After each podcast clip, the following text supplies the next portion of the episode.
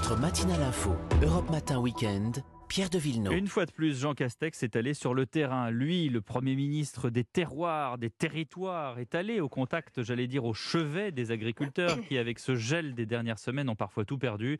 En moyenne, la moitié de la production de fruits, un tiers de la production viticole, état de calamité agricole, un milliard d'euros d'aide, des reports, parfois des exonérations de charges. Voilà les annonces du gouvernement devant cette crise sans précédent. Bonjour Christiane Lambert. Bonjour. Merci d'être avec nous en direct sur Europe 1. Vous êtes la présidente de la FNSEA. Question simple, ces aides que je viens d'énumérer sommairement, est-ce que c'est suffisant? L'estimation des pertes est très importante, vous l'avez dit, c'est 30 à 40% du vignoble qui est touché, c'est moins 50% de production de fruits. Pour le vin et pour la viticulture, l'estimation est à 2 milliards de pertes. Pour les fruits, l'estimation est à 1,5 milliard. Et je ne parle pas des betteraves et des autres cultures. Donc la perte est historique, jamais atteinte. Un milliard, c'est un quart de la perte pour l'instant. Euh, il est important de faire le bilan euh, département par département, j'allais dire exploitation par exploitation, mais c'est un premier ballon d'oxygène indispensable pour donner de la trésorerie à des agriculteurs qui se trouvent avec zéro recette du jour au lendemain. Vous savez, c'est comme les restaurateurs à qui on a ordonné de fermer leur restaurant pour raisons sanitaires. Nous, c'est pas une fermeture sanitaire, c'est une fermeture climatique imposée par la nature, par le climat, sur toute la France, et deux semaines catastrophiques où les producteurs ont lutté des nuits entières pour essayer d'éviter le gel, mais il a gagné dans beaucoup d'endroits. Ce que vous dites est très important, euh, Christiane Lambert, à la fois euh, du côté psychologique, parce que j'imagine que quand on est un agriculteur et qu'on ne peut, on le sait bien, rien faire pour le climat, on peut faire beaucoup de choses pour le climat, mais là on parle du, temps euh, présent, de, l'instant T. Quand on voit le gel arriver, on peut rien faire sur l'instant T, à part effectivement ce qu'ont fait les, les agriculteurs, les viticulteurs, avec, euh, avec ces bougies allumées, avec ces, euh, euh, ces, feux qui ont été mis dans les... Mais comment est-ce qu'on... Psychologiquement, c'est extrêmement dur? Psychologiquement, c'est dramatique. Moi, j'ai vu des producteurs pleurer, des familles ravagées. La peur de perdre une, une vigne, un verger que l'on met des années à faire pousser et à, et à, toiletter en quelque sorte. C'est aussi l'histoire d'une transmission de génération en génération.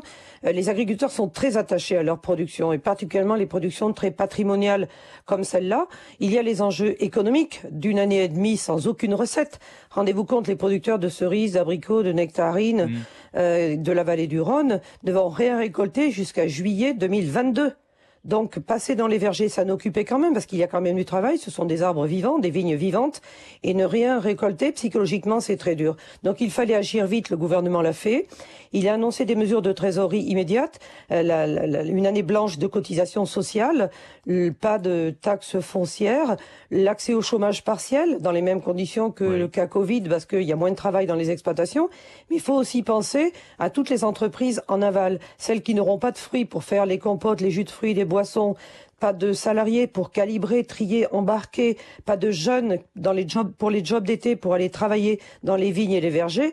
Oui, c'est une catastrophe économique nationale qui se profile et une perte de cette ampleur quand c'est un secteur qui ramène 7 euh, milliards d'euros en positif dans la balance commerciale française, c'est un drame national, d'où l'importance de la solidarité nationale. Sur les agriculteurs, on a, on a parlé du, côté psychologique, économique. Il y a aussi une chose qu'il faudrait rajouter, je pense, Christiane Lambert, je parle sur votre contrôle, mais c'est le fait que certains ont perdu, euh, c'est-à-dire qu'il y a des arbres qui ne pourront plus redonner de fruits. Tout à fait. C'est à la fois une perte de récolte, mais aussi une perte de fonds, comme on dit, c'est-à-dire l'outil de production qui est touché. C'est la raison pour laquelle nous travaillons aussi sur plus trois sujets que le ministre que le premier ministre a évoqués. Un, la recherche pour nous aider à trouver des, des espèces, des variétés plus résistantes à ces aléas climatiques et des techniques qui permettront de trouver des solutions, mais ça c'est le moyen terme. Un plan de relance, 100 euh, millions d'euros étaient affectés pour mettre en place des mesures de prévention. Vous avez cité les bras zéro, mais on a aussi vu l'aspersion. On arrose les vergers, ce qui permet de faire un cocon autour du bourgeon, c'est-à-dire un petit igloo autour du Beaujon pour le protéger à 0, moins 1, moins 2, 2 degrés. Là, il peut résister, mais à moins 8, moins 10, il meurt de façon certaine. Et puis, c'est aussi améliorer les systèmes assurantiels. Aujourd'hui, trop peu d'agriculteurs s'assurent parce que le dispositif est coûteux et difficilement accessible. Euh, nous avons proposé à la FNSEA depuis 2014 un dispositif d'assurance. On n'a jamais rencontré le ministre assez courageux pour le mettre en place. J'espère que cette fois-ci, l'alerte est assez rude pour que les politiques mesurent que les agriculteurs ne peuvent pas seuls faire face à des aléas aussi importants. Les petits aléas, nous savons faire. Mm. Mais quand ça atteint des niveaux comme celui-ci, moins 8 degrés en deux heures, personne ne peut résister. Moins 10 degrés au bord de la Méditerranée au bord de la Méditerranée, les agriculteurs, ils n'ont pas l'habitude de s'équiper contre le gel. Ça n'existait pas. Donc voilà pourquoi un phénomène exceptionnel, il faut des décisions exceptionnelles, mais des décisions structurelles aussi. et ça, c'est très important. Surtout qu'on le sait, euh, Christiane Lambert, ces conditions climatiques, elles risquent de revenir. Exactement. Alors, nous vivons, nous, agriculteurs, au quotidien du changement climatique. Alors, il y a ceux qui donnent des, solutions insensées. Je vais parvenir sur euh, les rêves, les avions et les voiliers. Hmm. Mais il y a ceux qui sont sur le terrain au quotidien. Ce sont ces praticiens, ces agriculteurs, ces chercheurs, ces techniciens qui sont des experts. Nous, travaillons déjà pour lutter contre le changement climatique nous sommes très engagés. Il faudrait y regarder un petit peu plus et c'est bien que nous puissions en parler dans les semaines qui viennent. Mais ce changement climatique, il a aussi euh, la succession d'aléas euh, très violents.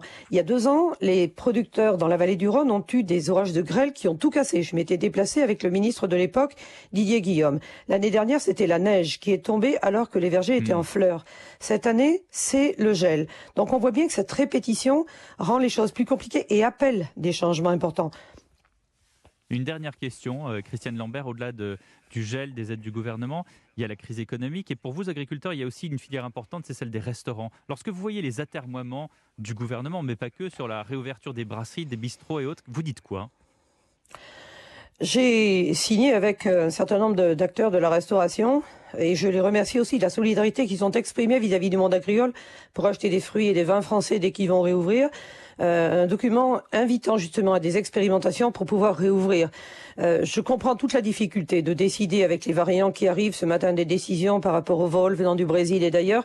La situation est très complexe et je me garderai bien, je suis pas scientifique médical, de donner des consignes. Par contre, quand je vois tous ces restaurants fermés et tous ces restaurateurs qui hmm. rongent leurs freins, qui sont dans une grande tristesse, euh, vivant la même chose dans mon secteur, je suis très solidaire et nous avons besoin d'eux à la réouverture et j'espère que les Français joueront la solidarité en fréquentant à nouveau, en faisant valoir les producteurs français, les restaurateurs français. Il y a indéniablement un geste de patriotisme économique à la sortie de ce confinement. 172 milliards d'euros mis de côté par les Français. Il faut qu'ils nous aident à redresser nos activités qui sont en dormance en ce moment quand elles ne sont pas touchées comme par le gel. Donc oui, c'est la solidarité nationale, c'est l'économie de notre pays qui est en jeu. L'appel est lancé. Merci beaucoup. Merci beaucoup, Christiane Lambert, présidente de la FNSEA, d'avoir été en direct avec nous ce matin sur Europe 1.